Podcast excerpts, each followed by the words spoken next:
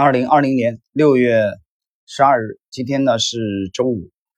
利弗莫尔回忆录读书笔记，今天呢是第二十五集。从第十二二十五集开始呢，我们进入第十四章的学习。十四章的内容呢比较丰富啊，所以我们需要用几期的这个篇幅。离开了威廉森布朗公司的营业处之后，我一直对失去赚钱机会的这件事耿耿于怀，因为股票市场最佳的时机已经过去了。接着，市场进入了一个没有趋势的漫长时期。四个苦逼的年头，连一分钱也赚不到。正如比利·亨利·杰所说的：“这是个连臭鼬鼠都释放不出气味的市场。”在我看来，命运好像存心跟我过不去。也许那是天意，想要我受尽折磨。但这种被看成遭受劫难的事情，再怎么说也无法让人引以为豪。我并没有犯下任何投机者不该犯的错误。也没有做出一些典型的傻瓜才会做的操作。我所做的，或者应该说我没有去做的，是我本应该在四十二街北方的纽约金融区做那些本来可以得到赞美却又不会被指责的事情。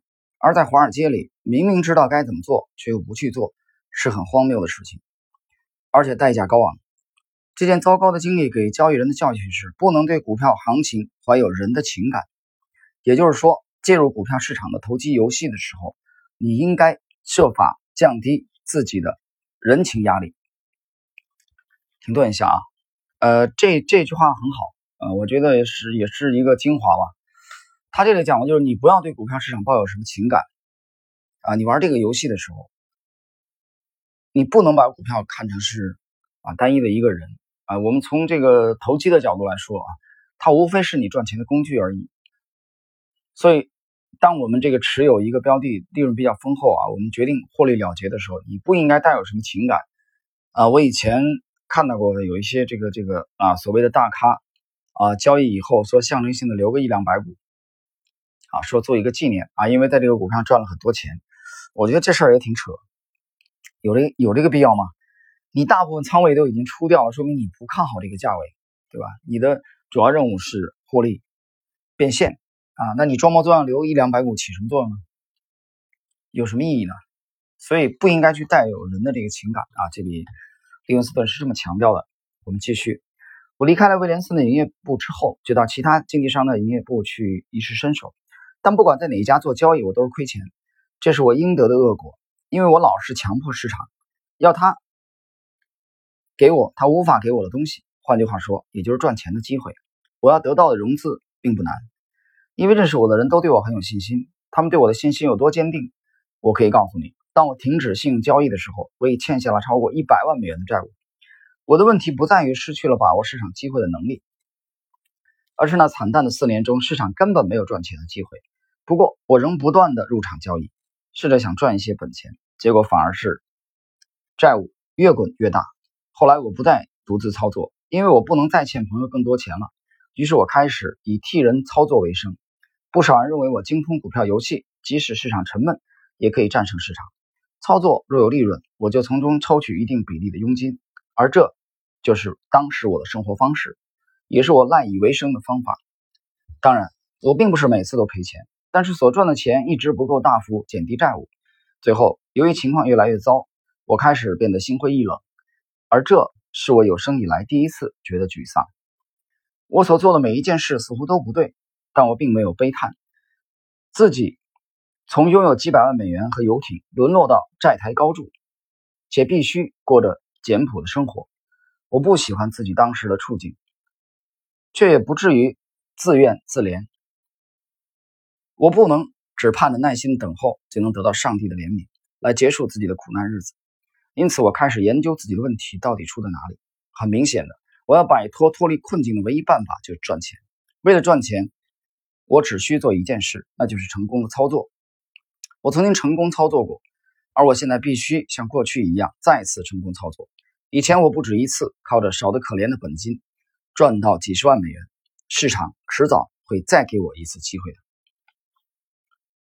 呃，这里停顿一下啊，解释一下，利弗莫尔刚才讲了，他曾经拥有几百万美元啊，奢华的生活，还有游艇。游艇的话，呃，在这个阶段，实际上利弗莫尔曾经。一度拥有过两艘游艇啊，一艘是安妮塔号啊，一艘是维尼提亚号啊。但是后来为了还债啊，为了还债，在这个一九一零年前后，利弗莫尔把这两艘游艇全部的都出售了啊，都出售去抵债，很惨。我们继续，我相信千错万错都是自己的错，不能怪罪于市场。那么我的问题在哪里呢？我怀着研究各阶段交易问题时所秉持的态度，扪心自问。我冷静的思考这个问题，最后发现症结在于我为欠债的事分心，而这件事始终困扰着我。我必须说，这不仅仅是负债的感觉而已。在日常业务往来中，任何做生意的人都免不了会负债，而我绝大部分的负债就只是普通的商业债务，因为业务环境对我不利而造成的。这和商人遇到长期不景气所欠下的债务没什么区别。随着时间的流逝，我却始终无法偿还债务。当然，这使得我在债务问题上失去了冷静。我得解释一下为什么会这样。别忘了，我欠了一百多万美元的债务，而这些负债全都来自股票市场的亏损。绝大多数的债权人都对我很友善，不会为难我。但有两个人一直纠缠着我，他们无时无刻不紧盯着我。每当我赚到一点钱，他们。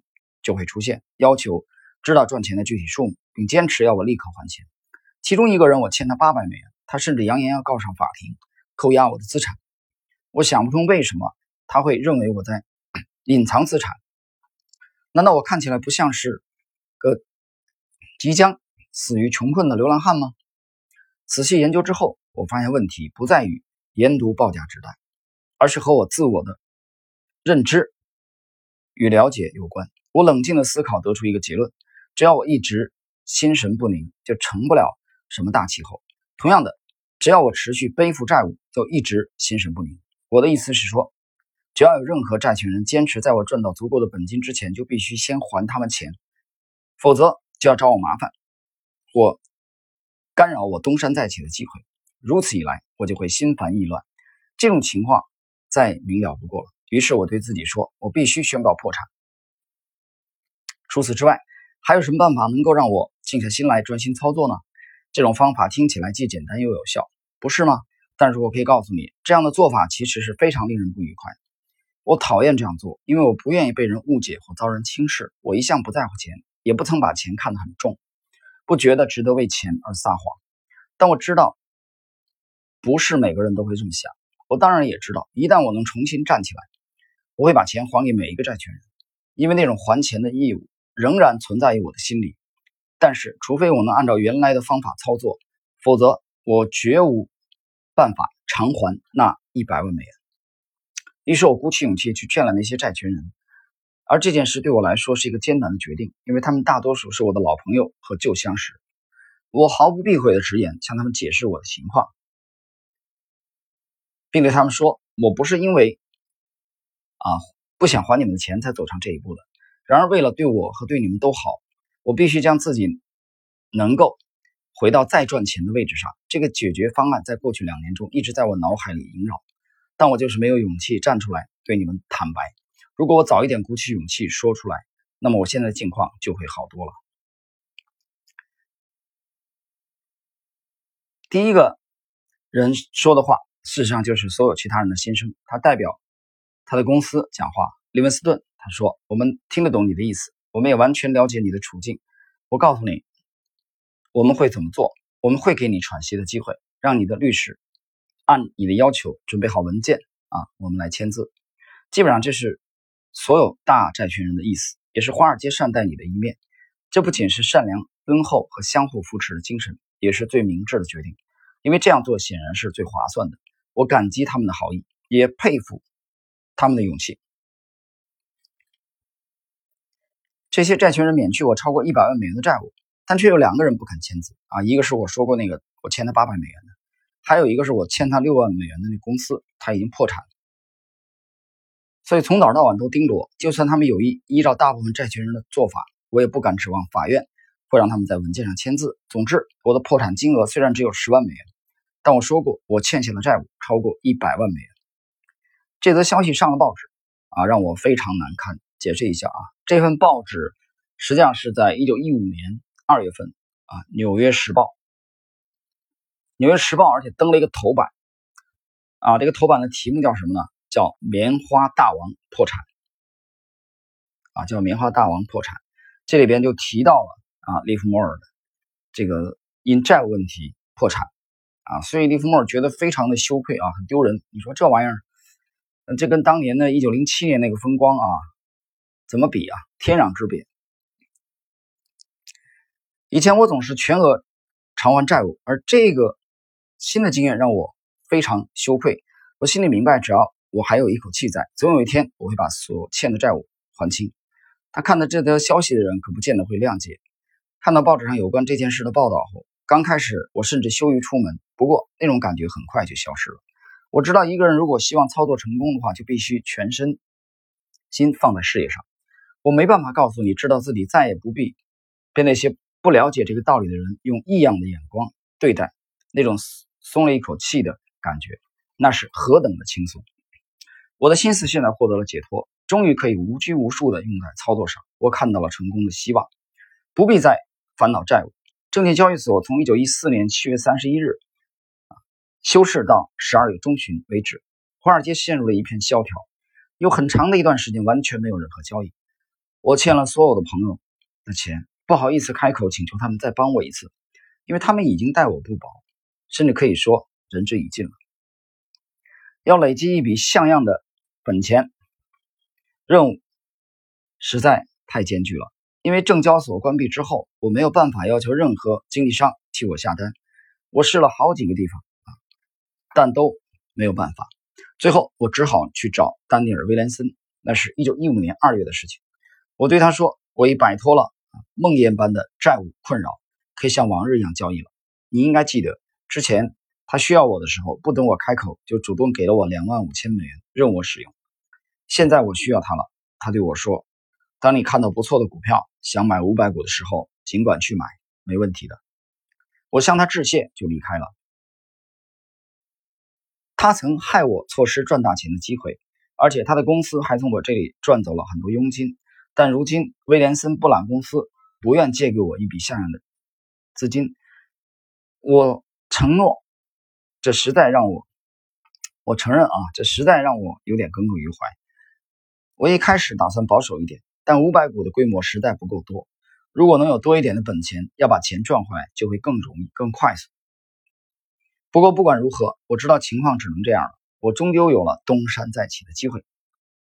我离开丹·威廉森的办公室之后，研究了整体市场的行情，并着重于剖析自身的问题。我看得十分清楚，这是一个多头市场，成千上万的交易人都明白的清楚这一点。我的资金只能买五百股，也就是说，我根本没有转还的余地。只要有最轻微的回撤，就能将我清洗出局。我必须从一开始就积累起自己的资本。我第一笔购买的五百股一定要赚钱。我迫切需要赚到钱。我知道，除非我有充足的资金，否则就无法有效利用我的正确判断。没有充足的保证金，就不能保持着冷静的心态面对投机游戏。这种心平气和的心态，必须靠一些经得起小损失的资金能力来做保障。就像我以前在大注啊下大注之前，总是会先试探市场，而出现小损失，则是稀松平常的事情。解释一下啊。这一章的精华精髓实际上是利弗莫尔的东山再起。这一点呢，我其中有一个有一期啊，我就在这个系列当中有一期是狙击伯利恒钢铁，大家可以去听一下。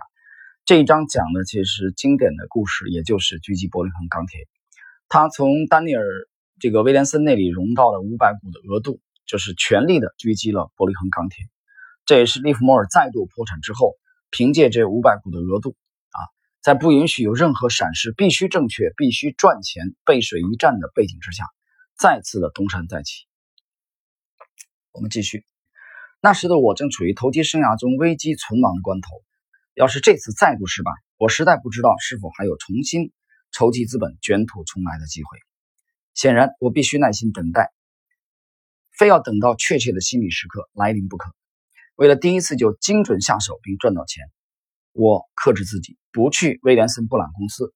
我的意思是说，我可以远离他们，专心研究研究了六个星期的报价纸贷。我担心，如果去了威廉森布朗公司，知道自己能够买五百股，那么我很可能就会经不起诱惑，在错误的时间买进错误的股票。作为一个交易者，除了研究基本形势，记住市场过去的走势，考虑群众的投机心理和他们经纪人加在自己身上的限制之外，还必须了解自己，预防自己的弱点坏了大事。你不必因为自己的人性弱点而生气。我已经领悟到，了解自己和解读报价纸带同样重要。我带着研究农作物收成或分析收益报告时相同的情绪和心态，来研究和思考自己在某些冲动或活跃市场中遇到不可避免的诱惑时候的反应。就这样，一天又一天，已经破产且急于恢复交易的我，就这样坐在另一家。经纪商营业厅的行情报价机前，在那里，我连一股的股票都没有办法买卖，却仍不放过报价纸带上的每一个变化。我只能专心研究市场，并等候关键的心理时刻，对我发出可以全力冲刺的信号。那么他在这里讲过，刚才讲过，苦苦等待六周，他等的是什么？他等的就是伯利恒钢铁啊，狙击伯利恒钢铁。的最佳的买进时机，那么也就是我们的下一集的内容啊，它正式的讲解怎么去狙击伯利恒钢铁啊，快速的这个波浪一击，打了一个漂亮的翻身仗，仅用五百股的融资额度。